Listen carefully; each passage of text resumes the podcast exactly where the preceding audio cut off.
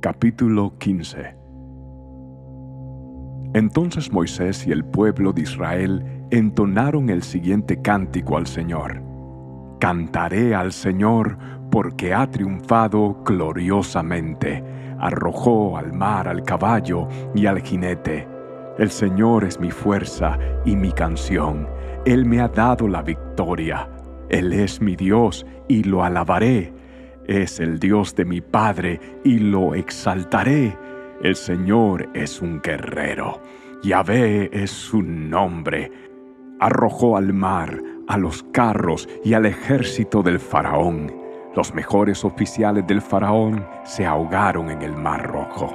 Las aguas profundas brotaron con fuerza y los cubrieron como piedras se hundieron hasta el fondo. Tu mano derecha, oh Señor, es gloriosa en poder. Tu mano derecha, oh Señor, aplasta al enemigo. Con la grandeza de tu majestad derribas a los que se levantan contra ti. Desatas tu ardiente furia y los consume como apaga.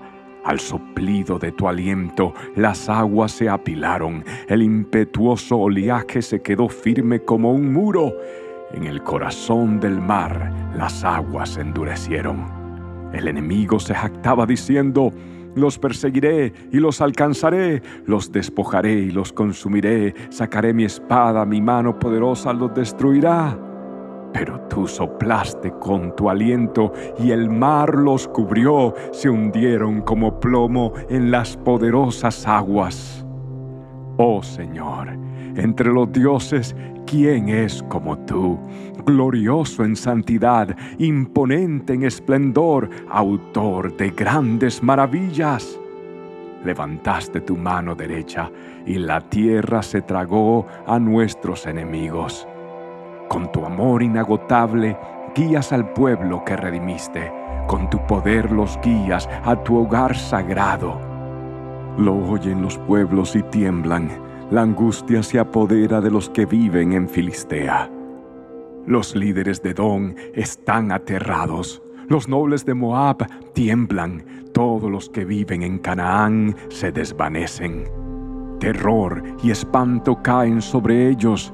El poder de tu brazo los deja sin vida como una piedra, hasta que tu pueblo haya pasado, oh Señor, hasta que haya pasado el pueblo que compraste.